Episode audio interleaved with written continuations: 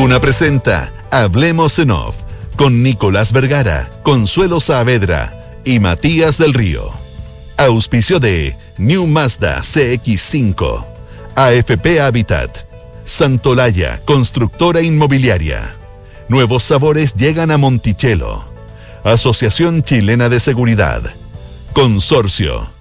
Arrienda y vuela con Mita Rentacar. Talana rediseña la forma de trabajar. Banchile Inversiones y Clínica Alemana. Duna. Sonidos de tu mundo.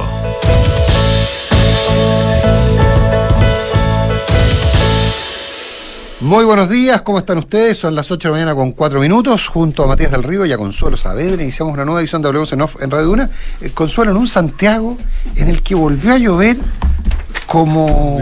A mí ya se me había olvidado. Porque básicamente no sé si es la cantidad y todo, pero es que en el fondo cuatro días seguidos de lluvia, porque llovió el viernes, eh, llovió el sábado, llovió el domingo, amaneció lloviendo ahora, caen unas gotas todavía. Con aspecto de invierno tradicional. Claro, cuando éramos chicos. Muy buenos días, ¿cómo estás? Consuelo. Frío, Está, muy humedad. buenos días. Humedad. Esa humedad más allá de la lluvia es la que yo hace tiempo no se veía. Por, por el contrario, en el Reino Unido entiendo que se quejan de calor, Consuelo. Hay una ola de calor eh, gigantesca para esta semana. Toda la semana sobre 30 grados. Va a picar en 34, eh, por lo menos, en varios países de Europa también. Y mm, es segunda ola de calor en un verano que recién comienza acá en el, en el Reino Unido. Así que también hay, hay preocupación. Hay preocupación al respecto. Bueno, y para la zona central vuelve a llover el miércoles, tengo entendido, ¿verdad? Vuelve a ver el miércoles y con perspectivas inclusive de nieve el viernes o sábado. A mí lo que me preocupa no es la lluvia, naturalmente. Lo que me preocupa es la. Las personas. Eh, eh, no, pero es evidente. Pero las personas que vivimos en este territorio estamos sujetas a las vicisitudes. eh, Me asusté con que, el territorio. que tiene que tiene la geografía. A mí lo que me preocupa es, es- o, o- o corta la memoria o pero el, el estado de escándalo que se genera en algún momento, digamos, porque hay una agua lluvia en alguna parte, perdón, eh, agua nieve en alguna parte, porque están los termómetros cerca de 3, 4 grados, obvio que nos debe preocupar las políticas de vivienda, pero, pero a mí me parece que no, no es parte de la ecuación, el que llueva en invierno es... Eh, tuviera los temas como que prácticamente ale- aléjense, aléjense de las orillas, cuidado con los ríos que se salen, cuidado, no, no, no sea un estado de emergencia que no se condice con la, con, ni con lo que pasó, ni con lo que uno debe esperar para este año. Me sorprende, será gente muy joven que solamente vivió en sequía, pero esto es normal. A- a- Por lo menos Eh, Estoy súper en desacuerdo con el compañero del río. Me parece. Vamos, vamos a por ello, vamos a por ello. Yo quiero verlo, quiero, quiero a escuchar. eso el- vinimos, a eso vinimos. Quiero escuchar el. No, que sea tema la lluvia y el frío. En julio, francamente, no tenemos tema. Y, como- y por Dios que los tenemos. Pero bueno, por favor.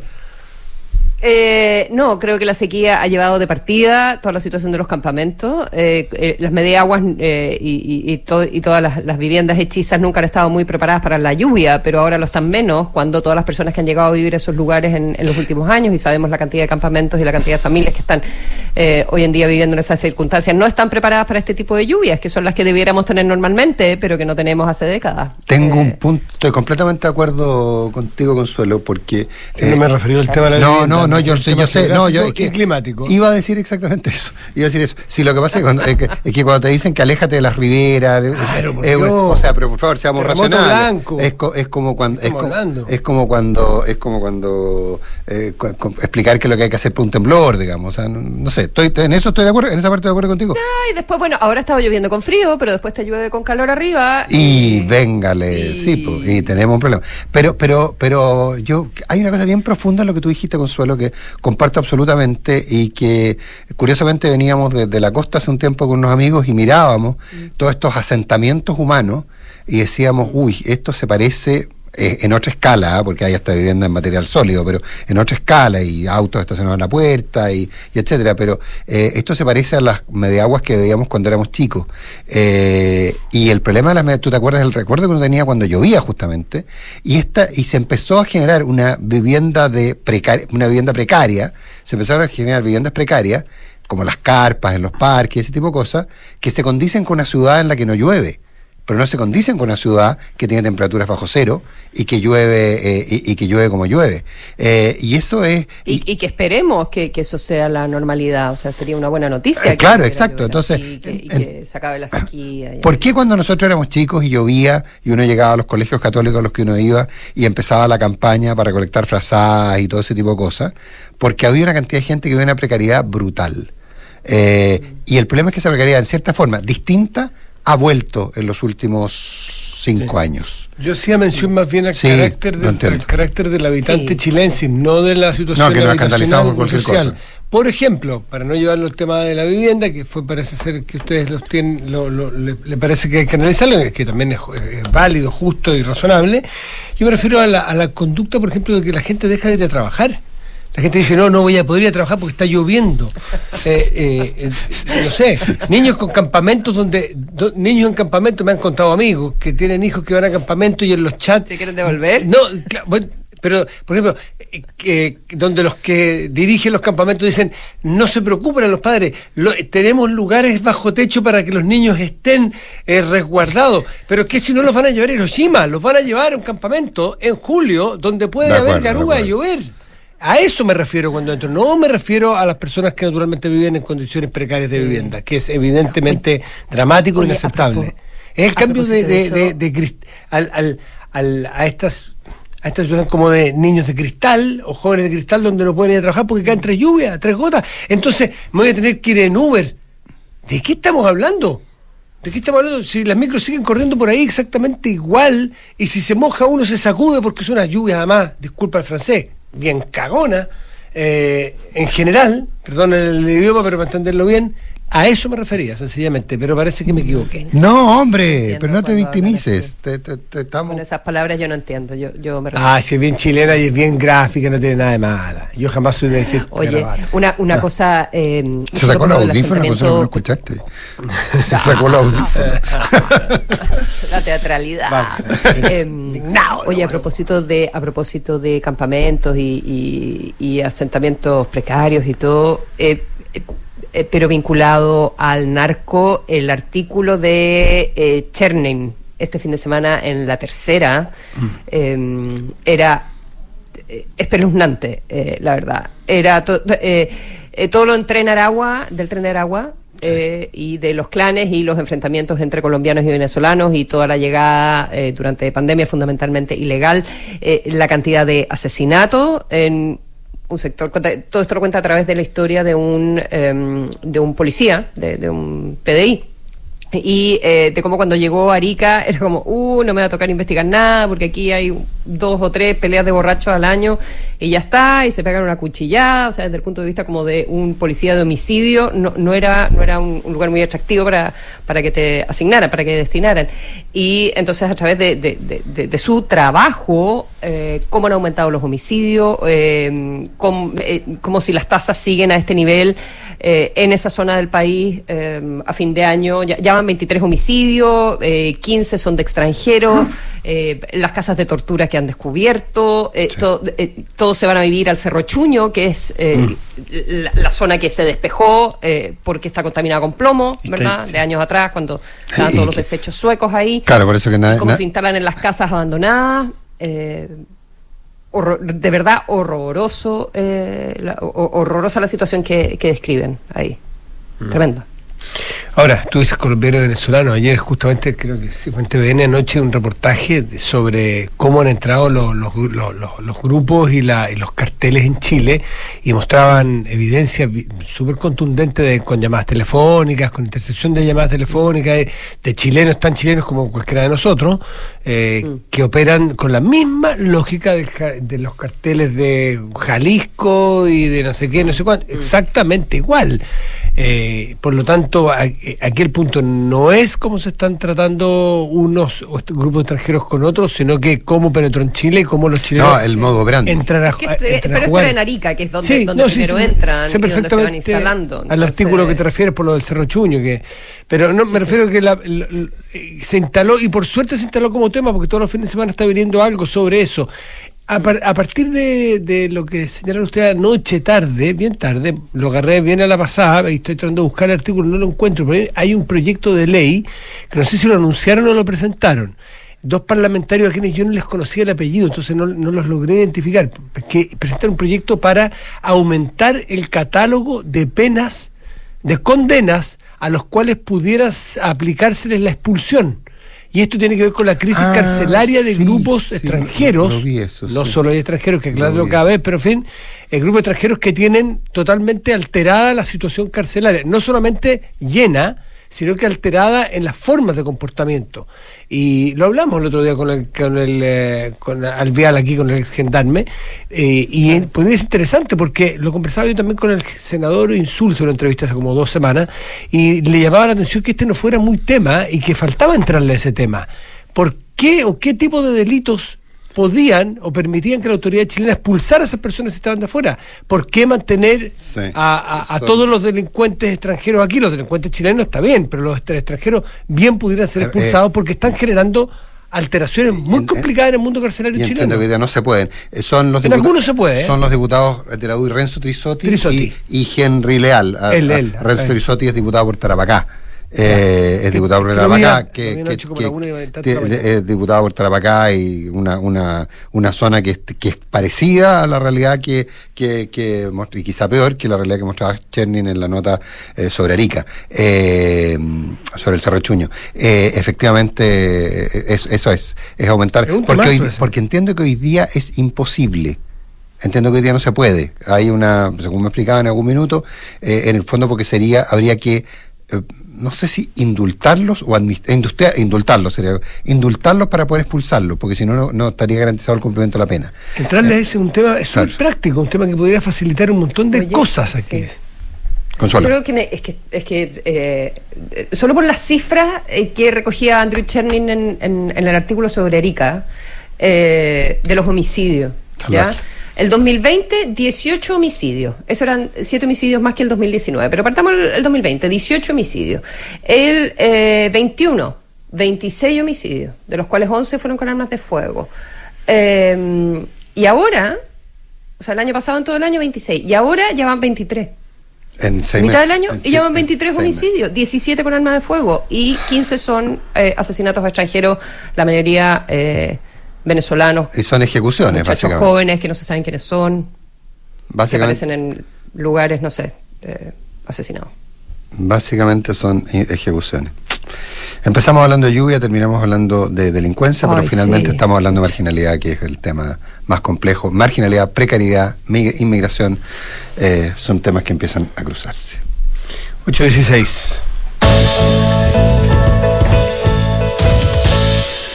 Eh, encuestas. ¿Marcan tendencia? al menos son parecidas eh, unas con otras. No, no, no. Si tuviéramos encuestas que parece blanco y la semana siguiente negro, uno podría decir, ¿saben qué? No las miremos porque son serias. Eh, no sé si cómo van a andar respecto del resultado final, pero al menos tienen coherencia consigo misma. Déjame hacerte un pequeño. eh, ganas ampliamente, en mi, al menos en mi, en mi WhatsApp, ganas ampliamente la discusión anterior. Pero ¿por qué si está empezando la semana me, me haces eso? ¿Por qué? Porque no sé si es muy bueno. eh. No, no, no, no, gente, no, no, no, no, no, no, gente que a ti te...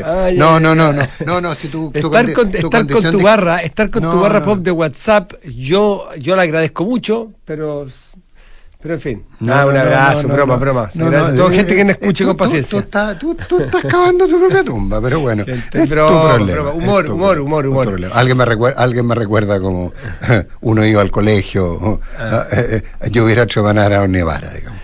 Eh, Perdón, eh, perdón, no, bien, pero vamos a las tendencias. Sí, por lo menos hay que decir que, lo, que la- las encuestas eh, consigo mismas y sus trayectorias eh, están siendo coherentes. Pero quedan. Esperable al menos, ¿no? que, claro, es que, que- que- pero hay que recordar una cosa que eh, es una evidencia, pero igual por evidencia a veces se- no se dice.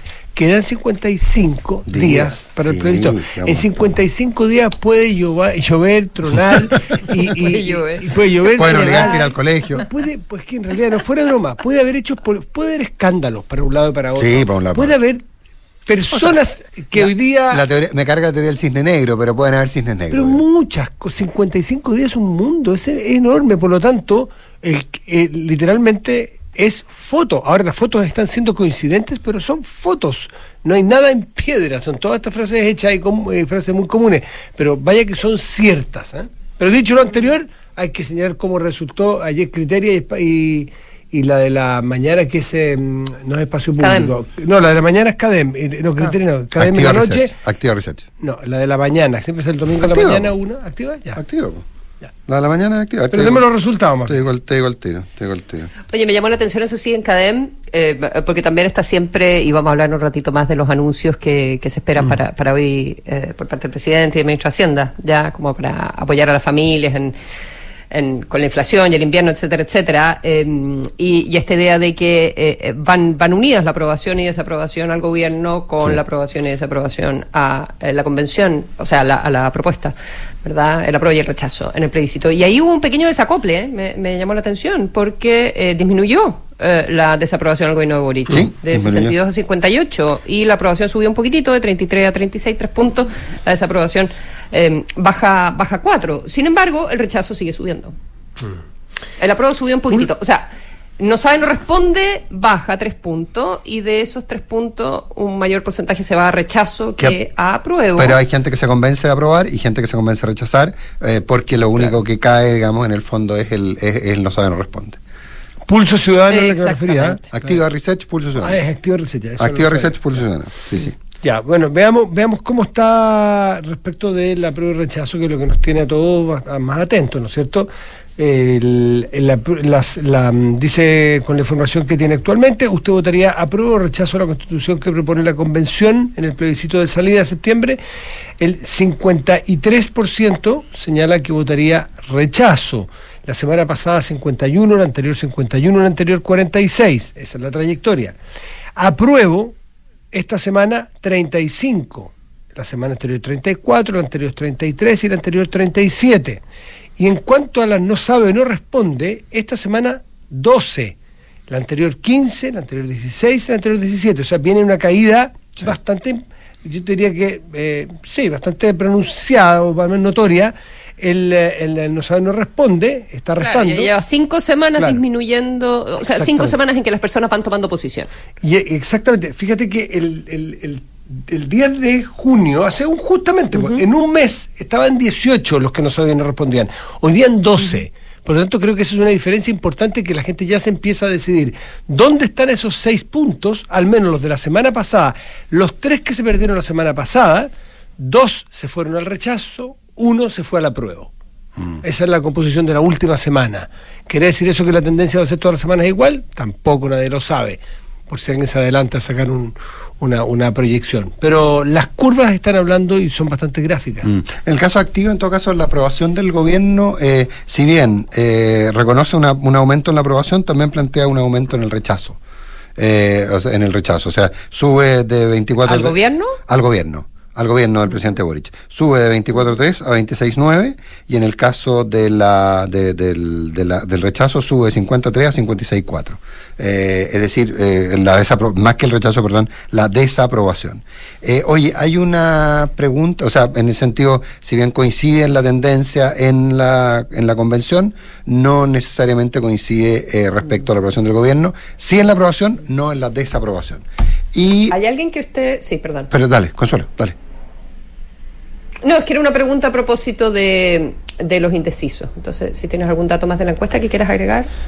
Eh, no, es que eh, no, hay, no, da- dale tú con los indecisos porque después está esta típica pregunta, la expectativa del resultado, en que se hace un, el 24 de junio se cruzaron las curvas. Eh, a pesar de que cuando le pregunta a la gente, independiente de lo que usted vote, ¿usted quién Ah, cree que va a ¿quién ganar? cree, claro. ¿Quién cree que va a ganar? Hasta el 17 de junio, un 50% de la gente pensaba que iba a ganar el apruebo. Ya en ese minuto el apruebo ya estaba. Recordemos que a principios de abril eh, se- el rechazo empieza a tener una. Esto es quién cree. ¿Quién cree? Entonces, ¿quién cree? Y el 24 de junio se cruzan las curvas.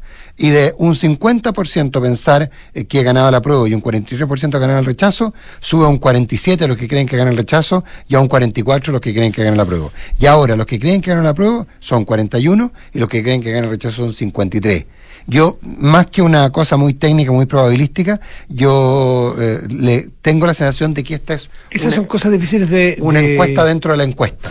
Sí. El- e- esas cosas, Nico y Consuelo, son, De- sí. son cosas que, que se van eh, que se van sur- que van surcando, que van haciendo, que van generando tracción, porque eh, es difícil que es dar vuelta a esto es súper difícil porque muchas personas que son menos informadas, sobre todo un tema tan particularmente técnico difícil, ¿a qué, a, a qué hace mención uno?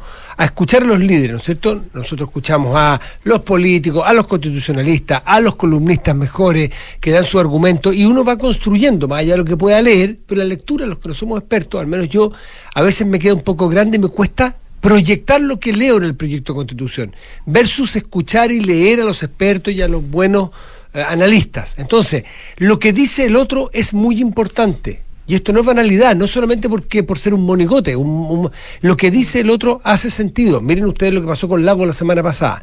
Entonces, Eso claro, te quería preguntar. ¿Quién siente.? Bueno, do- dos cositas. Uno, eso sí, que eh, por lo menos en el caso de la academia.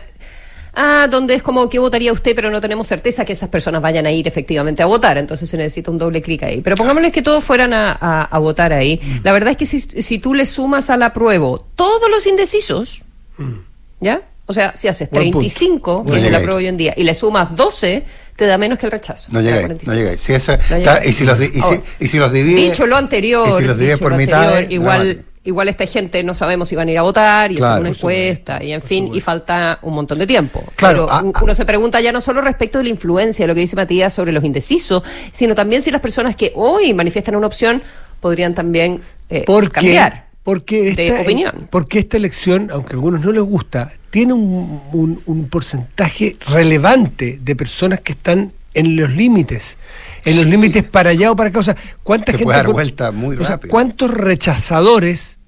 La prueba es cuántos de esos rechazadores fueron aprobadores antes. Están en el límite. O sea, si tienen tres o cuatro Ricardo Lago, voy a poner un ejemplo bien caricaturesco, ¿Quién falta? ¿Quién falta que, que salga Piñera. a hablar? Sienten ustedes. Piñera. Pero que pueda, pero que pueda mover la aguja. Ah, y, y- y si Piñera se pone a hacer campaña por el rechazo, ¿no la mueve, tú crees? No sé si la mueve para que cambie el, el resultado, pero yo sé que hay gente que está haciendo oraciones y mandas para que Piñera mantenga su situación de silencio. La mueve para el otro, la mueve Claro, para el prueba en por ese caso. supuesto, pues, tú. por supuesto. Sí, pero también eh, también una, un, un, un Fernando H encabezando la encabezando la, una la- eh, las declaraciones de Jimena Loncón, ¿tú las has escuchado? De Elisa, lo De, perdón, de Elisa, Ah, porque dije Jimena, que de Elisa, de Elisa Loncón. Eh, o ¿cuál? Pensando en Rincón. No, hay- sí, confundí Rincón, tenés toda la razón. Eh, no, no, eh, No, no, yo no creo que o sea, quieran- o sea, cuando dice, ah, ¿por qué salen a hablar ahora si tuvieron 30 años callados? O sea, ese tipo, de- ¿tú crees que, tú crees que le, o sea, ahora, tal como existe el riesgo que aparezca, que por ejemplo republicanos apareciera, eh, y más que republicanos, algunas figuras de republicanos, Johannes Kaiser, en fin, aparecieran muy como queriendo tomar algún liderazgo. ¿ah? Yo creo que el riesgo va a ser El ¿Por qué dices el riesgo? riesgo al cambio. para, a- para los que lo aprueben, para los que rechazan, po. para los que, re- para los Porque que yo creo que yo creo que es un peligro para el país que aparezca Johannes Kaiser, pero eso es otra historia. es otra historia. Ah, Yo creo que, claro, no, yo creo que es peligroso. Pero Nico. No, pero que se pe- pero pero lo que pasa es que aquí, lo que pasa es que este es un botín y un poco a eso va Matías respecto a lo del expresidente Piñera. Eh, es un botín que empieza a ser muy atractivo. O sea, eh, por eso que es más atractivo En la medida que se en el acerca, va a haber- rechazo que en el apruebo. En la medida que se acerca, va a haber la tentación Sí. humana de querer apropiárselo a esto. Mm. Eh, y si se lo apropia un, un Sí, sector u otro de, de Ya, los ya distintos cuando, lugares. ya- ya cuando trataban de hacerlo los partidos de derecha, ¿te acuerdas? Anunciando en conjunto, tenían que hacerlo, una relación legal, ojo, pero anuncia- en, en- en conjunto y ese mismo y ese mismo fin de semana el apruebo subió seis puntos. eh, yo creo que aprendieron. es digamos. ¿Y blando. ustedes creen que el compromiso de la derecha, eh, lo- los 10 puntos que eh, propusieron tres de los tres de los partidos de, de centro derecha, de- Ah, qué bueno republicano y el partido de la gente, no sé muy bien dónde ponerlo. No, no, no están, Eh, no están, no están, no existen. No, claro que no están, digo. Um, ¿creen, que, ¿Creen que son sustantivos lo- los compromisos? ¿Creen que son suficientes Son para enunciados, convencer a son- personas que están en ese borde que dice Matías, en este caso un borde apruebo o indeciso? Sí. Son súper buenos como para enunciados. creer que es pero- mm. posible una yo creo que no es suficiente y que nunca va a ser suficiente porque entrar Eso. en detalle Es imposible. Em, Ahora, pudiera ser, quedan en estos 55 días, podría hacerse una suerte de, mm, de, de- de- a ver, un intento de presentar proyectos. De presentar proyectos hechos y derechos como si fuesen a pasar o a votarse. Mm. Sí, hay un par Eh, de eh, no en enunciados, que yo, yo de verdad creo, en general, las personas que hacen compromisos a lo que demuestra lo contrario de cualquier sector, uno tiene que creerle en cuanto y tanto compromisos. Por lo tanto, yo veo claro, que. pero uno de los compromisos dice, bueno, yo quiero la paz mundial. Pero por supuesto, Todos exactamente. queremos la paz mundial, pero Es- ¿cómo quieres? Ahora, ¿De qué manera entiendes tú la paz mundial? Por lo que yo entiendo, Consuelo Nicolás, esta es una primera aproximación. Entiendo que la estrategia es ir teniendo municiones electorales hacia adelante en la medida que vaya siendo necesario. Por ejemplo, haciendo compromisos más concretos, esto no sé si va a ser exactamente así, pero con un proyecto. Es decir, a ver, respecto a los derechos sociales y democráticos que nosotros queremos que la nueva constitución, primero, queremos que haya nueva constitución. Segundo, en estado, en estado eh, social y democrático, esta es nuestra propuesta. Tomen, aquí está. Y como se bajan los cuatro séptimos, hacer intentos si es que la cosa se pone más peliaguda a fin de- de- de- del periodo preelectoral, bueno, hacer intentos de, si vamos a tener ya modificados los quórums para, para, para cambiar, alterar esta constitución, en una de esas se pueden poner a prueba esas, esas propuestas en este Congreso actual antes del 4 de septiembre. Pudiera ser. No cuesta tanto hacer proyectos y Mm. Tenéis que tener, eh, es que ojo, ahí tenéis que, hay un tema de patrocinio ejecutivo, eh, hay un Bueno, tema todas esas cosas son que- políticas, que pues, si te patrocinan o no. Claro, lo que pasa es que, ese, es que el gran problema de ese es que el gobierno, primero que nada el gobierno tendría que apurar, quiero volver al punto de la confianza con la entrada de la consuelo, pero, pero a efectos tuyos. Eh, el gobierno tiene, el gobierno tendría que patrocinar y ponerle entusiasmo a la aprobación de los cuatro séptimos. Los cuatro séptimos se van a aprobar probablemente esta semana en el Senado, van a la Cámara de Diputados, recaen en la comisión que preside Carol Cariola.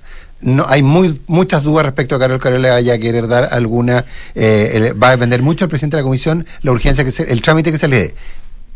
¿Qué es lo que se necesita entonces? Que el gobierno le ponga a ponte suma urgencia o discusión inmediata. Mm. Si el gobierno hace eso, ¿qué es lo que está diciendo? En la visión de algunos, vamos a perder el plebiscito.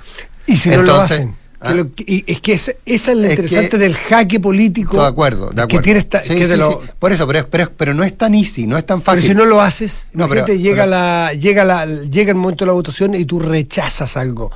Por ejemplo, rechazas el Estado social de derecho. Estoy poniendo un caso No, hipotético. pero estoy de acuerdo. Sería, Pero estoy de acuerdo, Matías, si, si no, no cae ninguna duda. Lo que pasa es que para llegar a eso, tiene un reconocimiento previo. Ahora, hay un dato eh, que, que más temprano... lo Yo, ¿Les puedo hacer, una, les puedo sí, hacer una pregunta sobre el Estado? Sí, eh, es que so- sobre el Estado Social de Derecho, lo que dice eh, Matías, que eh, parece estar siempre como en la. como, Mm. no sé. en que la derecha ha dicho que está de acuerdo ahora. Pero, pero, ¿cuáles son los es alcances? gratis ¿Qué- decir ¿Cuál que es el está a favor borde? del Estado Por eso es que hace es falta un... Lo es- pongo en el primer párrafo y Por ya eso está. hace y falta una bajada. Y es gratis lo que dice la Constitución actual al respecto. Bueno, siempre, las palabras O siempre sea, la son Constitución gratis. nueva. El Siempre. proyecto de se la Constitución lleva es gratis. Pero, pa- pero todas se las lleva el viento. Por eso la te digo, propuesta, encuentro que para la derecha decir que está por el Estado Social de Derecho, No, genial. O sea, o sea, si ya. llegaran a y si llegaran a oponerse, significaría que serían los emperadores. Eh, pero ustedes saben de a qué, me- a qué- a qué emperadores me refiero. ¿De los giles? No, yo tengo otra expresión. Eh, pero, pero, pero, pero, porque efectivamente es un enunciado, sí, es una declaración de intención. El Estado Bueno, Social de Derecho es una declaración de Como intención. te estás jugando tu credibilidad para un lado y para otro. Sí, de acuerdo. eh, tú- a lo mejor hay posibilidades de ponerlo la- sobre la mesa y votar. pero la viabilidad, la viabilidad, como te digo, tiene que ver con que primero que nada estén aprobados los cuatro séptimos. Y los cuatro séptimos de aquí a septiembre es muy difícil que estén aprobados. ¿Le alcanza la derecha con, con solamente expresar voluntades? Esa es la pregunta que cada pero, votante pero que responderá. Matías no depende de ellos, porque estoy, tú, tú- dices, ok, que presente el proyecto de ley, de acuerdo, pero presente el proyecto de ley, se puede presentar un proyecto de reforma constitucional, pero necesita dos tercios, y dos tercios no están. Como más temprano la Consuelo con la, con la Gloria conversaban, que también hay un detalle, y que es cuál es, es que todo el mundo dice, bueno, la derecha va a aprobar, no va a aprobar, ¿y qué pasa con la izquierda? ¿Qué pasa con el otro lado? Lo mismo. O sea, hay... Exactamente lo mismo. hay- claro, no, no es exactamente en lo el mismo. momento de los cuántos pares son tres moscas. Porque lo que pasa es que si se aprueban los cuatro séptimos, con dos senadores y cuatro o cinco diputados, se resuelve el problema. Se aprueba lo que la izquierda que va desde la democracia cristiana hasta el Partido Comunista quiera, siempre y cuando ellos estén de acuerdo. Lo conversamos el otro día. Esto Sí, muy bien. cuando, cuando las, las frases son cortas, tú te tapas el- la cara y se te destapan los pies. po. Si se corre hacia la derecha, el Partido Comunista se te va a salir y viceversa, ¿no es cierto? Bueno, de acuerdo. Entonces, entonces pónganse de acuerdo ustedes cuáles quieren cuáles son perfectamente razonables para usted, y aquí están los tres votos y aquí están los cinco votos. Listo. Yo creo que le hace falta una bajada un poco más profunda Pero- y no me extrañaría que en la estrategia No, sí. política de la oposición esté, en el itinerario electoral, esté plantear proyectos sé. concretos, más No allá que estoy- se alcancen no- a votar. No estoy ni por un segundo en desacuerdo contigo. Estoy de acuerdo contigo. Si lo que pasa es que creo que es muy poco probable que estén los cuatro séptimos o que estén a tiempo. ¿Sabes lo que pasa también? Que, la, que, que las figuras que estamos viendo que salen a, a- a rechazar para reformar, quieren reformar diferentes cosas. O sea, Claro. si tú lees la, que tampoco uno sabe cuánto dicen en las entrevistas, pero bueno, atengámonos a las entrevistas. Las declaraciones que hace eh, Jimena Rincón, por ejemplo, donde ella dice, la verdad es que lo que no me gusta de el proyecto de eh, constitución, entre otras materias, es que aparece una serie de derechos, pero no están efectivamente garantizados, em, eh, porque, porque a, a dónde los vas a ir a la judicialización, en fin, lo- y no están financiados, lo que yo quiero es que estén garantizados y financiados. Entonces, bueno, eso no tiene nada que ver con lo que plantean eh, desde los amarillos, eh, por ejemplo. Ah, o ¿verdad? sea, tanto como nada que donde, ver, no, donde pero- expresan preocupaciones sobre, no sé, pues el sistema político. Pero que, que, que Jimena Rincón también los ha expresado. Eh, Jimena Rincón también los ha expresado. Eh, sí, no, yo estoy, estoy, estoy de acuerdo. O sea, pero uno, extremando el argumento, puede llegar a, a que no se está hablando de lo mismo y sin embargo se está pareciendo que es lo mismo. Y eso ocurre por todos lados. Cuando hablamos del aprobar para mejorar, ¿estamos de acuerdo en que queremos mejorar? O sea, a- a por ejemplo, eh, cuando el presidente Lagos dice eh, que hay que que, que hay que, que que esta locura del parlamentarismo asimétrico no funciona y que habría que ¿hay acuerdo para eso? O sea, están los cuatro séptimos, los dos tercios, lo que sea, para modificar el, el- los sistemas de justicia, para modificar el, el, eh, el parlamentarismo asimétrico. No están, po. Tampoco están. Si también son, el- el tal como alguien podría decir que no hay ninguna garantía que rechazar para reformar eh, esté garantizado, el aprobar para reformar, tan, para mejorar, tampoco está garantizado, pero ni por ninguna parte. Por ninguna parte, porque eh, también es bien, eh, no sé, pues si yo voto a favor de algo, ¿ya? Eh, lo que tú dices, bueno, y, y, y, y de todo este texto que aprobé, eh, ¿con quién estoy de acuerdo en qué cosas reformar y hasta dónde? Claro. Pero el argumento me parece fundamental. Bueno, acabo de aprobar esto, eh, démosle el beneficio de la duda y veamos cómo funciona. Oye, yo ¿Cómo voy a cambiar al tiro algo que no sé cómo, cómo va a funcionar, si es todo nuevo? Yo le voy a entregar el beneficio, difícil encontrar le voy a entregar el beneficio de la duda al tiempo, porque son las sí, 8 sí, de la mañana con claro, 35 claro. minutos. Oye, un solo punto, eh, ya que hicimos un, un, un solo tema, eh, o sea, no, hicimos varios en realidad, pero los mezclamos como uno solo. Eh, el, hoy se anuncia el paquete económico del presidente Boric, eh, del equipo económico del presidente Boric y presidente Boric respecto a la situación eh, de inflación, etcétera, etcétera. Mm, tengo la sensación de que hay, eh, hasta anoche por lo menos, había poca carne. Había poca carne en el anuncio. Y había mucho reclamo desde los partidos respecto a que el, eh, que el- de, que el, anu- de que el anuncio tuviera más carne. Eh, se habla, de- no, no va a haber un IFE, porque sería imposible que se llamara IFE, pero probablemente habrá algo parecido, Pero se sabe que es bien enfocado, ¿ah? más que general. muy focalizado. Como tú dices, ah, pero eso no es un IFE entonces. Por eso, O sea, no, pero eh, es un reforzamiento, pero hasta no, lo, que, es lo que- yo estaba viendo era que iba a ser un reforzamiento del esquema que ya existe hoy, por lo menos, como para compensar la inflación, la gente que recibe los subsidio su- familiar. Los subsidios de arriendo, ese tipo de cosas, hasta ahí va. Pero hasta anoche, por lo menos, eh, la, el filtro político planteaba que no era suficiente y que O por sea, lo tanto había que ir a alguna forma de... filtro de- político para convertir la ayuda en un bono a prueba, ¿tú dices? tú lo dijiste, yo no lo dije. 836. ¿Necesitas hacerte exámenes de laboratorio clínico? En Clínica Alemana cuentan con 10 unidades de toma de muestra en distintos puntos de Santiago, como el Golf, Huechuraba o Nueva Providencia. Infórmate más en clínicaalemana.cl. Si es tu salud, es la alemana. En la Asociación Chilena de Seguridad siguen dejando los pies en la calle para cuidarte y entregarte todas las herramientas para que tu negocio siga funcionando. Volvamos con todo, volvamos seguros, súmate a la H. Ahorra tiempo y costos en la gestión del área de recursos humanos. Hazlo con Talana. Dedícale más tiempo a tu equipo. Conoce más en talana.com. Nuevo Mazda CX5. 10 años de diseño a la perfección. Conoce más en Mazda.cl y en Derco Center. Vuelve a revivir el clásico del tenis mundial entre Marcelo Ríos y Alex Correia este viernes 14 de octubre. Monticello, apuesto te va a gustar. Y en consorcio, proteger a los- todos los que trabajan contigo es posible. Contrata ahora el seguro obligatorio COVID-19 por solo 3.800 pesos. De forma rápida y segura, entrando a consorcio.cl. Con Mita Arrienda y. Ahora tus arriendos Mita te llevarán a volar porque somos el único rentacar que te hace acumular millas Latam Pass. Con Mita Arrienda y. Así es, arrienda tu auto y podrás ganar 50, 100 o 200 mil millas Latam Pass en tus arriendos entre julio y septiembre. Con Mita Arrienda y. Mita, elige tu destino, nosotros te llevamos. Mita.cl Chile y su gente. Somos los que creemos en el esfuerzo para lograr grandes cosas. Los que ahorramos para construir un mejor futuro. Los que nos levantamos día a día para sacar adelante a los nuestros y a todo Chile. Cuidemos juntos lo que hemos logrado. No solo por ti, sino también por tu familia. Defiende tu libertad de elegir. Tus ahorros son tus ahorros. AFP Habitat.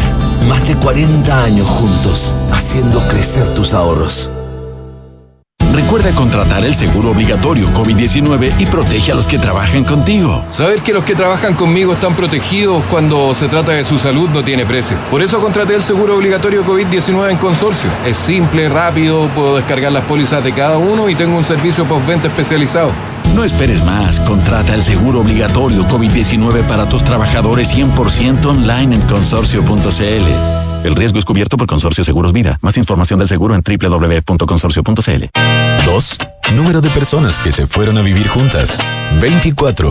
Número que hizo posible dónde. Aprovecha departamentos con hasta 24 dividendos de regalo y muchas oportunidades para invertir hoy. Santo Laya, constructora inmobiliaria. 40 años de experiencia que dan confianza y aseguran calidad. Más de 80 proyectos habitacionales construidos y más de 10.000 familias que eligieron nuestro respaldo son tu mejor aval. Santo Laya. Números, no palabras, para multiplicar tu inversión. Conoce más en ¿Qué es la perfección? Para algunos, un arte que toma tiempo. Para otros, el amor por los detalles.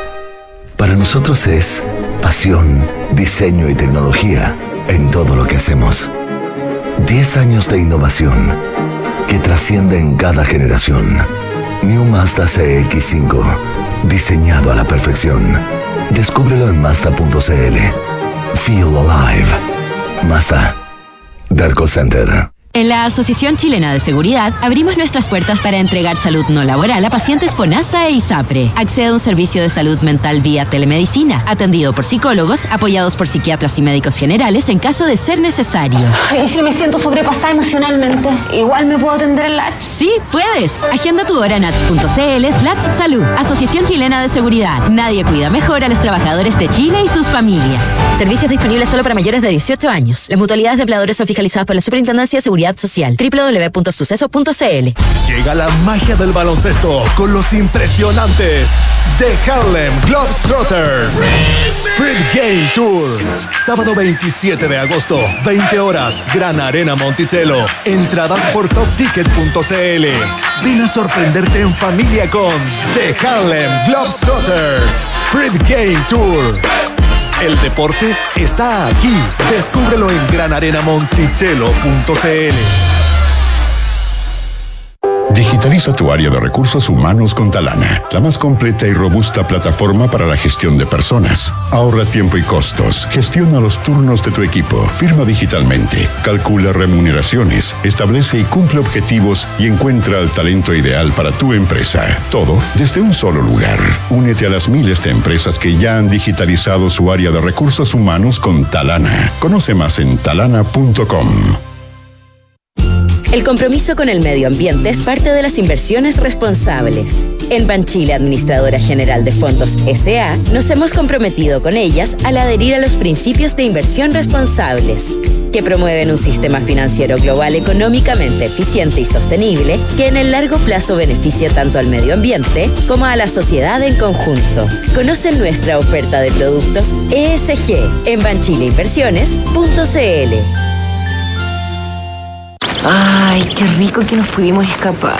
Uf, sí. Estar aquí vale la pena, aunque sea por un par de días. Sí, chao preocupaciones. Ahora que contratamos Verisur, podemos estar tranquilos. Totalmente. La mejor decisión. Sabemos que quieres estar tranquilo cuando sales de casa. Conoce la alarma Cero Visión de Verisur, capaz de actuar antes que lleguen las fuerzas de seguridad. Calcula online en verisur.cl o llama al 600-385-0003. Activa Verisur. Activa tu tranquilidad.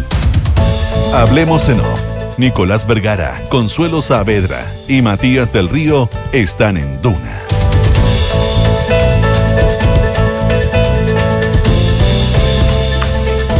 Banchile te invita a conocer el nuevo sitio web de Banchile Inversiones, que ahora cuenta con una sección exclusiva para aprender de inversiones en fácil. Banchileinversiones.cl, inversiones digitales para todos.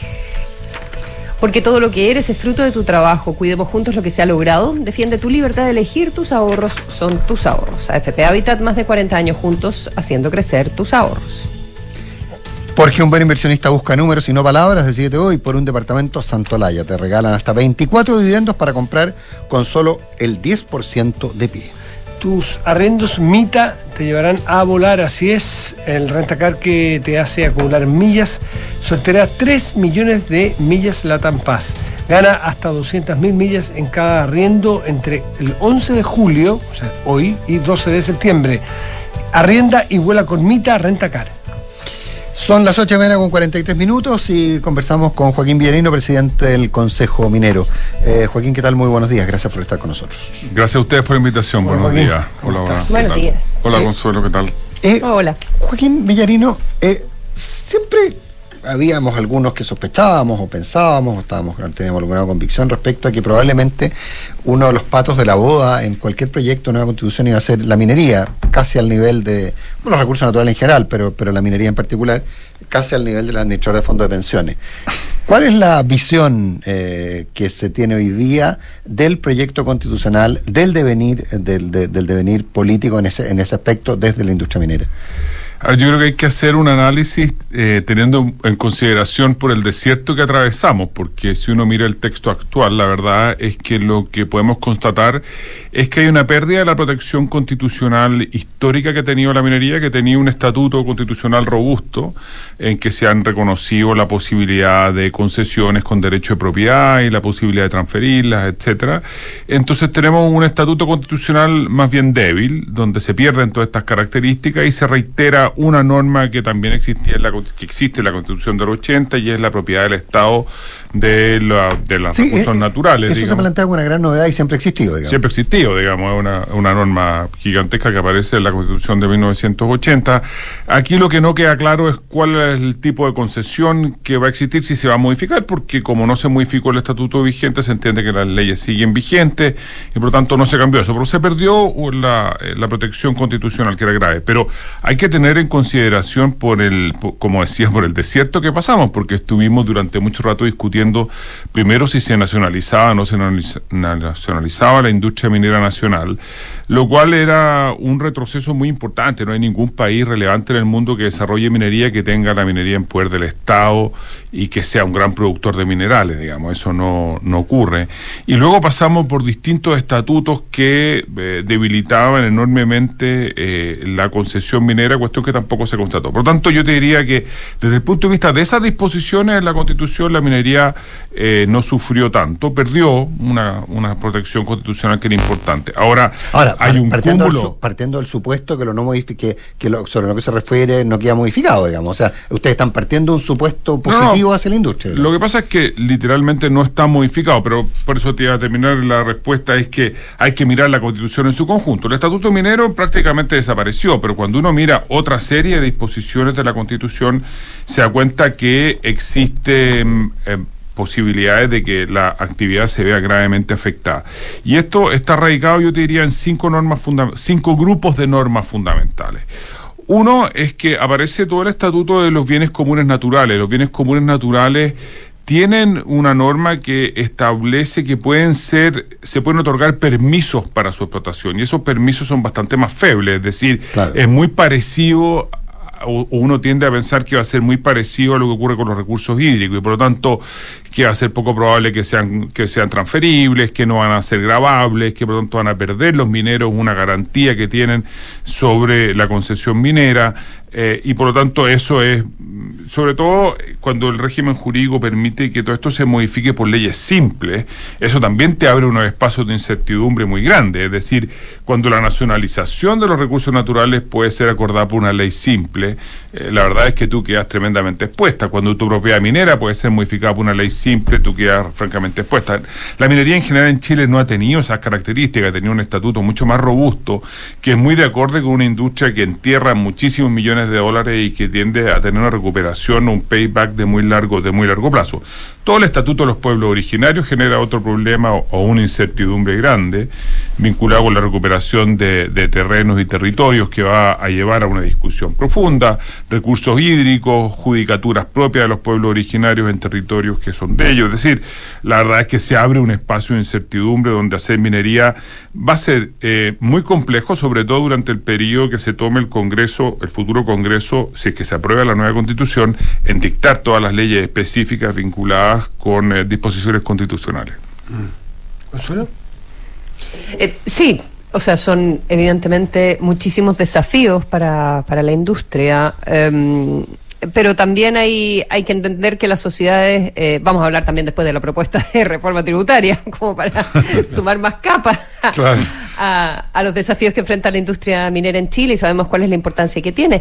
Eh, pero también desde la propia industria, eh, ¿cómo, cómo ven eh, lo que significan las sociedades que se van ajustando y que van teniendo transformaciones y que eh, van avanzando en mayor protección de los recursos naturales, se necesitan más recursos para poder garantizar derechos sociales en la población? Entonces, ¿cuáles son los espacios que ve la industria minera para poder compatibilizar los dos aspectos? A ver, cuando uno mira la propuesta que hicimos nosotros para la discusión constitucional, que simplemente tenía por objeto poner una serie de elementos que hacen viable el desarrollo de la industria, lo que nosotros hacíamos, Consuelo, en ese documento que es público y previo al texto constitucional que se va a someter a consideración, no es un texto oportunista, digamos, a propósito de lo que se terminó por aprobar en, en la convención, nosotros proponíamos que se incluyeran al menos cinco elementos que nos parecen indispensables para hacer frente a los desafíos a los cuales tú haces referencia. Uno, el regionalismo, es decir, eh, existe una deuda evidente con que más recursos de los que genera la industria queden en las regiones. Eh, esto genera una mejor vinculación de la industria con las regiones que ven, a mi juicio, de manera injusta, que parte importante de la riqueza que se genera ahí no queda ahí y por lo tanto tienen peor infraestructura, peor eh, situación económica en general de la que tiene la zona central o la, o la capital y por lo tanto eso nos parece injusto. Era una propuesta de lo cual la constitución se hace a cargo, etcétera. Lo segundo, en temas medioambientales, incluso en la iniciativa popular de norma logramos conseguir prácticamente 25 mil firmas por una norma de minería, cuestión que es bien extraordinario, la despacharon rapidito, pero, pero ahí se consagraba expresamente dentro de su introducción la preocupación por otro de los elementos que tú pones sobre la mesa, Consuelo, y es el tema de la preocupación por el cuidado del medio ambiente. Tema sobre el cual hemos venido trabajando hace más de una década y hemos hecho muchas cosas, muchas otras cosas por hacer, con grandes desafíos. Eh, el tercer elemento que nos parece importante era el tema de la incorporación de la diversidad y de las mujeres. No cabe duda que aquí hay un desafío tremendo en, en la industria en general en el país y en el sector minero en particular que ha sido extremadamente masculinizado por razones históricas, etcétera. Eh, existen, eh, por lo tanto, una preocupación por los temas medioambientales, por los temas regionalistas, por la dist- mejor distribución de los recursos, eh, por la mejor participación ciudadana, por reconocimiento de los pueblos originarios, cuestión que está literalmente escrita en el documento que nosotros propusimos, etcétera. Es decir, no, no, no creemos que, que no haya espacios de mejora, crecimiento o inclusión de estos elementos en una discusión nueva.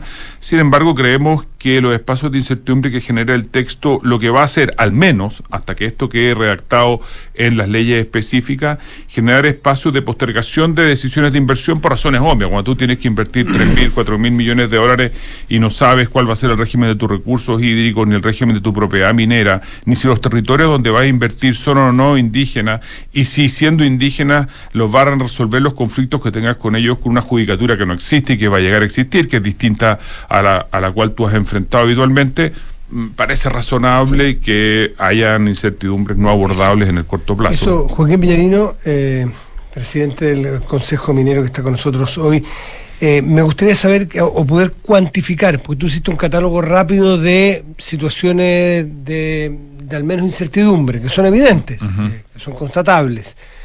¿Cómo está la decisión puertas adentro de la postergación de inversiones? Porque eso sí que afecta, y, y sobre todo hoy, como está la situación económica y la que viene, es requete contra importante por los mar, por los montos que maneja la industria minera. Eh, ¿Cómo lo están conversando, cómo lo están viendo y qué están esperando? Bueno, yo creo que hay... hay Perdón, déjame agregarte algo que se me porque el escenario que viene, pase lo que pase el 4 de septiembre, es de continuidad del proceso de reformas constitucionales. No es que termina, no es un on-off el 4 y el 5. Entonces me imagino que ustedes se están poniendo en ese escenario de que va a haber reformas, gane la prueba o gane el rechazo. Sí, a ver, yo creo que hay dos preguntas ahí. Lo primero es cuando uno analiza la cartera de inversiones del sector, la suele dividir, no solo nosotros, también lo hace Cochilco, en las que se están ejecutando, que son en torno a 25 mil millones de dólares. Respecto a eso, la verdad es que este es un proceso que ya se echó a andar, las decisiones se tomaron, los proyectos se están haciendo y por lo tanto vamos a ver la materialización en los próximos cuatro o cinco años de esos 25 mil millones de dólares, que significa en la práctica eh, mucha mantención de inversión con algunas cosas nuevas como son el caso de Quebrada Blanca 2, que, que es un proyecto tremendamente interesante en la primera región, etcétera. Hay algunos proyectos relevantes de Codelco, eh, Chucky Subterráneo, que sigue adelante, Teniente Nivel Mina, etcétera. Es decir, esa inversión la vamos a seguir viendo.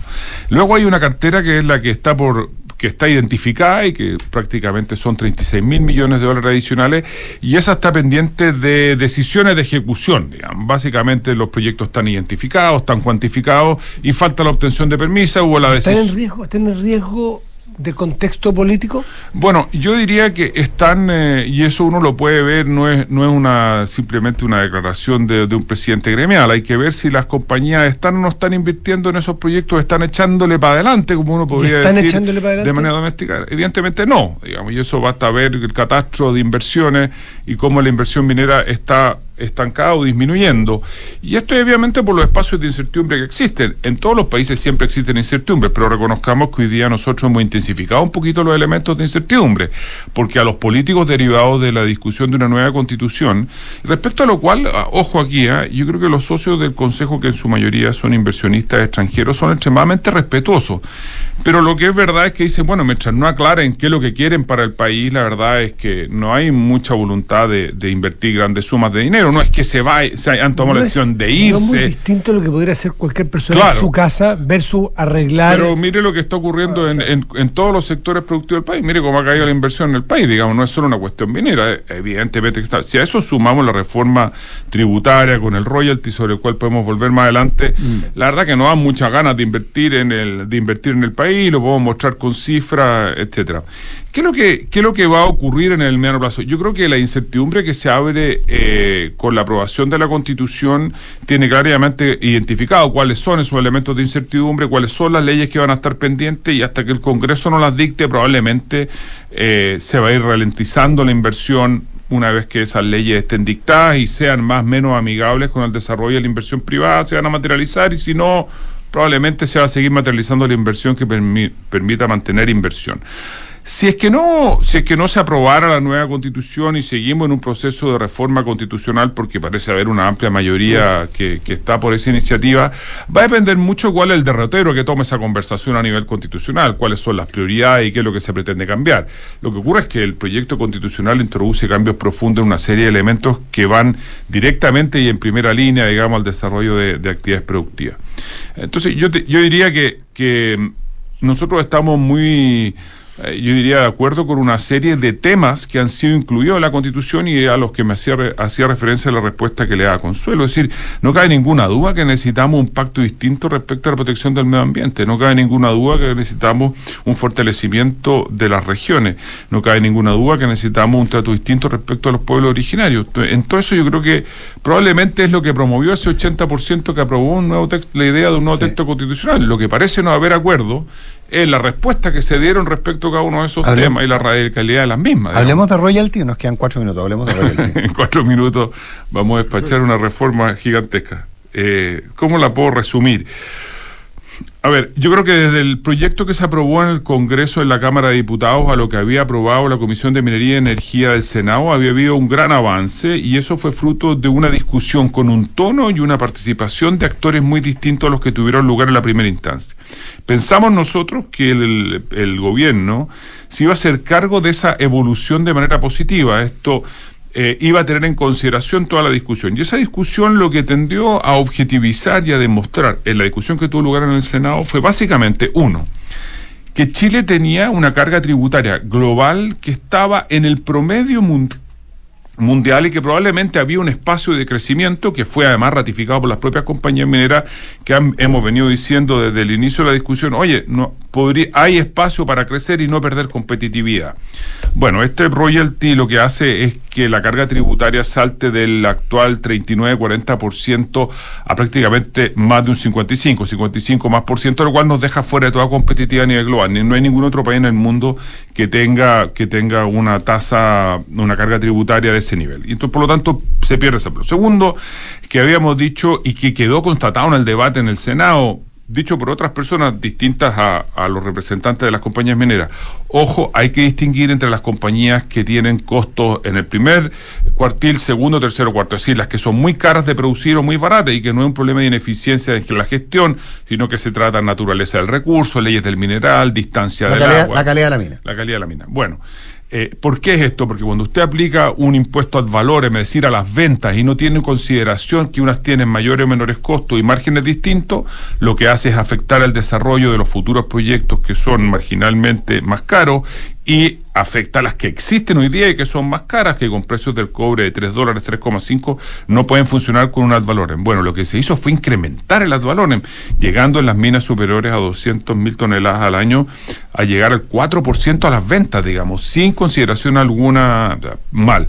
Tercero, se dijo que íbamos a destinar estos recursos a las regiones. Bueno, según lo que sabemos, porque nos falta leer el proyecto, estos son los titulares que ha dado el propio gobierno, eh, solo un tercio de lo que se recaude va a ir a parar a las regiones mineras y los otros dos tercios de nuevo se los va a tragar al erario fiscal sin que tengamos cambios importantes y relevantes en las regiones mineras que son prácticamente la mitad de las regiones del país. Por lo tanto, creemos que es un proyecto que está mal estructurado, que es ineficiente, que además es, es, bien arbitrario, porque fíjate que solo graba la industria minera del cobre que produzca más de 50.000 toneladas. El royalty, fíjense que es ese, ese premio que se le paga al Estado por la explotación de sus propios recursos. Y aquí no sabemos por qué, cuando usted lo explota de a poquitito, no le paga nada a la riqueza del Estado. Si lo saca en palas grandes, sí le tiene que pagar. Y solo la riqueza del Estado parece ser el cobre, ningún otro mineral parece ser. Entonces, es un proyecto que está demasiado enfocado en la gran minería del cobre afecta gravemente a tres o cuatro yacimientos con nombre y apellido.